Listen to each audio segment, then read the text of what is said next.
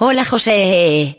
Hoy es lunes. Hoy es lunes 9 de octubre y como cada lunes vamos a contestar a las dudas, consultas y preguntas que nos llegan a la escuelita de ONG mediante el formulario de contacto o a través de los vídeos de mi canal de YouTube, que por cierto el otro día alcanzamos la cifra de 10.000 suscriptores que me dan apoyo. A todos ellas, a todos ellos, muchísimas gracias por apoyarme en el canal de YouTube. Y si por casualidad también me estás escuchando en el podcast mediante Spotify, pues no estaría de más que dejases una valoración y puntuases este podcast con la nota que crees que merezco. Así que, sin más dilación, empezamos. La escuelita de ONG.com, todo sobre campañas de sensibilización y causas sociales, fundraising para cumplir con tu misión. Mira, en primer lugar me llega esta pregunta que encuentro muy interesante. Hola José, ¿cómo estás? Gracias a ti y a la escuelita por todo el contenido que creas cada día, me está ayudando mucho. Tengo una pregunta, los planes estratégicos, ¿cada cuánto tiempo tienen que hacerse? ¿Cada año o cada más tiempo? Muchas gracias. Bueno, los objetivos es un tema que realmente tiene su miga, tiene, pues se puede, eh, digamos, tener varias interpretaciones. Y es que, por un lado, es muy importante que los objetivos, sean cuales sean, pues estén muy alineados con la misión de tu entidad social. Eso está claro, ¿no? Es decir, tú no puedes tener unos objetivos muy diferentes a tu misión social y que te ayude un poco a ir caminando y dirigiéndote en dirección a la visión, que ya sabes que es el escenario ideal el cual tu entidad aspira alguna vez a convertirse, una versión mejorada de tu organización. Pues bien, es cierto que años atrás, cuando no había tantos cambios e incertidumbres a todo tipo de niveles, se hacían, se establecían planes a 5, 7, 8, 10 años, debido a la estabilidad del entorno.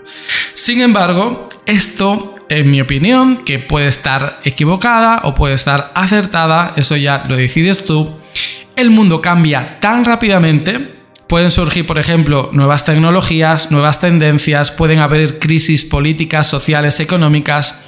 Pues bien, todo esto que seguramente lo estás experimentando en tu ciudad, sea allá donde me escuches, como yo lo estoy experimentando en la mía, no, tiene sentido proyectar un trabajo de una entidad social a 10 años vista cuando no sabemos qué va a pasar ni siquiera dentro de 6 meses, ¿vale?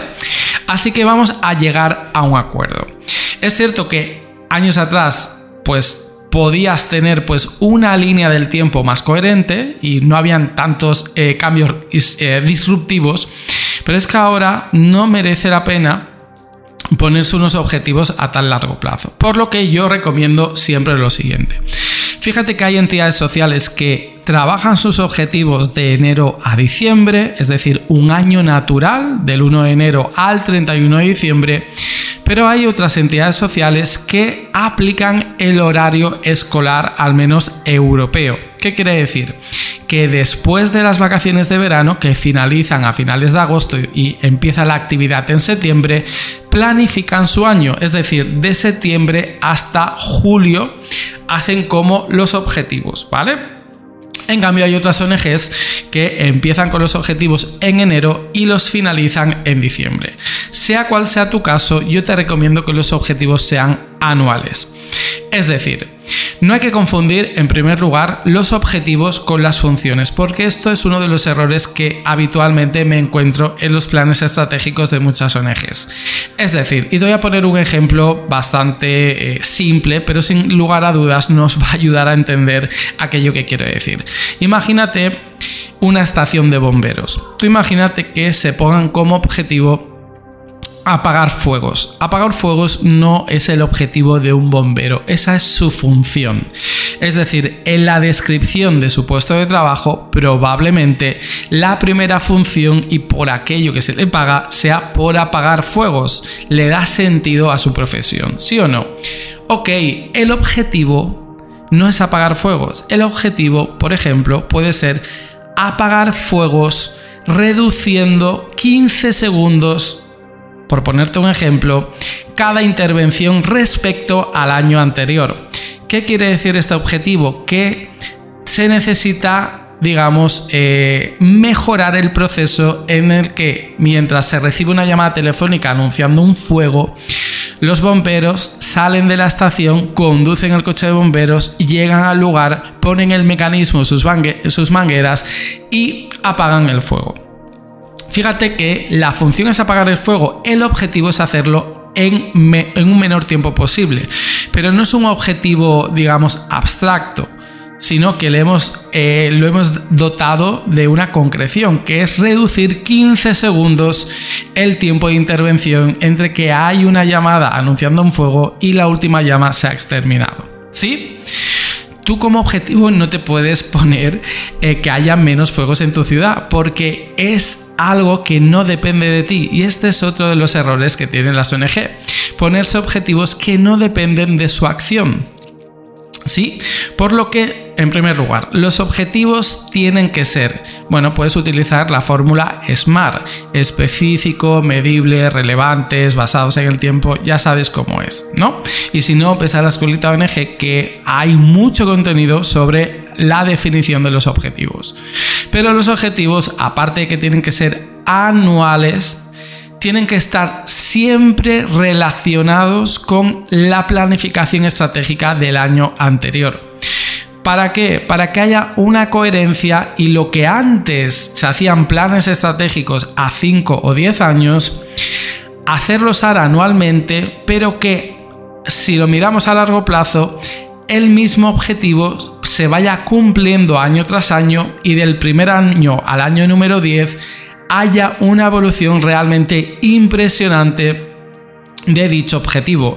Imagínate que esta estación de bomberos se planifica que cada año que pasa reduce 10, 5, 15 segundos la, eh, el apagar un fuego, ¿no? Pues llegará, pues cuando eh, cumplamos el año 5, 6, 7, pues habrá mejorado considerablemente este objetivo. Lo que no tiene sentido, y es otra de las cosas que veo en ONG, es poner objetivos que no están interconectados no solo con la misión y visión y los valores de la ONG, sino con los objetivos del año anterior. Porque esto repercute a que no hay una coherencia a la forma de trabajar que tienen las ONGs. ¿Sí? Entonces, en mi opinión es establece objetivos anuales que estén conectados con los objetivos del año anterior por supuesto, hay que revisar el plan estratégico del año anterior y ver qué ha funcionado y ver qué no ha funcionado para intentar resolverlo este mismo año, pero en mi opinión no tiene sentido poner objetivos a cinco años porque, ¿por qué? Porque puede haber una crisis económica, porque puede irrumpir, por ejemplo, tecnologías como ChatGPT que cambie la forma de trabajar y haga que lo que antes era productivo ahora sea totalmente improductivo, porque si tenemos ChatGPT a nuestra disposición, en lugar de, por ejemplo, escribir un artículo a la semana, deberíamos estar escribiendo un artículo cada día para dinamizar nuestra página web y aprovechar el contenido y publicar en redes sociales. Entonces, planes anuales es la respuesta que te doy, querido amigo. Continuamos. Las personas que trabajan en las ONG no deberían cobrar, deberían hacerlo gratis, ¿acaso no es su vocación? Entonces, ¿para qué cobran dinero? No lo entiendo. Bueno, esta no es una pregunta, esta es una acusación, pero bueno, la he escuchado tantas veces que me gustaría contestarla como si fuera una pregunta. ¿Deberían o no deberían cobrar eh, las personas que están en una ONG desempeñando su función? Mira, los profesionales que trabajan en las organizaciones sociales pues cumplen un papel muy importante para eh, mejorar la sociedad y resolver los problemas que tanto desigualdad provocan, ¿no? Pues al igual que cualquier otro trabajo, merecen ser compensados por su labor. Una cosa es que sea vocacional y otra cosa es que no tengan que cobrar. Son cosas totalmente diferentes. Poner un salario justo en su trabajo reconoce el valor de la contribución y les puede permitir dedicarse plenamente a su causa, a su vocación, a su pasión, sin tener que preocuparse de cómo lleno la nevera. Es decir, tú imagínate que a una persona le gusta mucho la educación, enseñar y hacer proyectos educativos en comunidades donde las personas tienen problemas para acceder a una educación de calidad.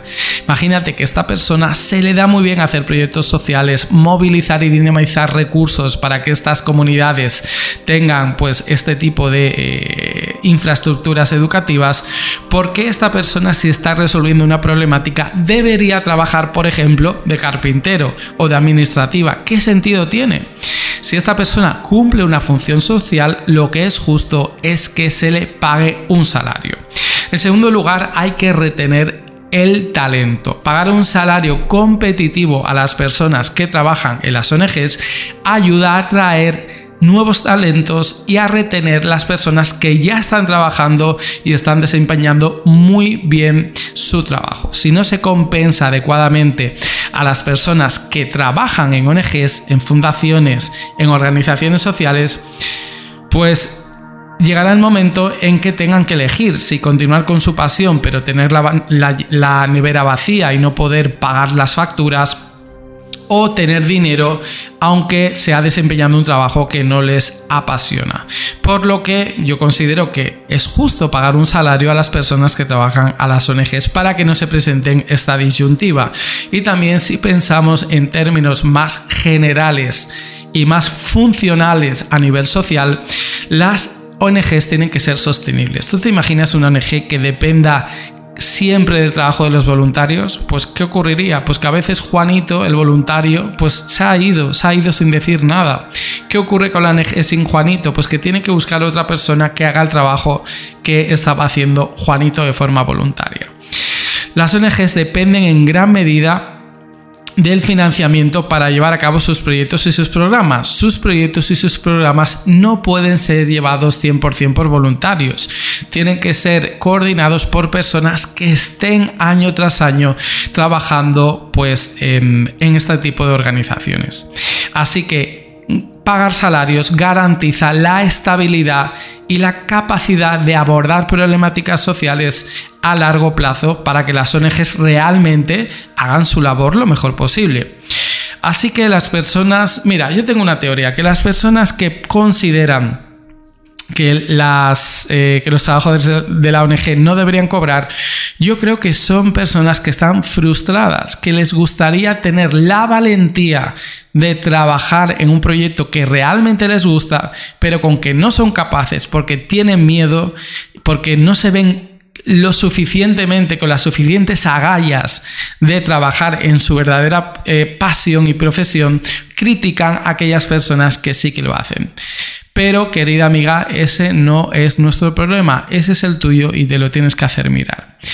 Muy bien, hasta aquí las preguntas y las opiniones un poco polémicas que nos hacen llegar a la escuelita de ONG.com. Espero que me hagas llegar tu pregunta y también te, mm, bueno, te comento que una de las formas que tienes para apoyar el proyecto de la escuelitaong.com es suscribirte mensualmente a los cursos y la formación que hacemos para que las entidades sociales realicen de una forma mucho más profesional el trabajo que ya hacen. Así que, sin más, me despido y muchas gracias por tu apoyo. Chao.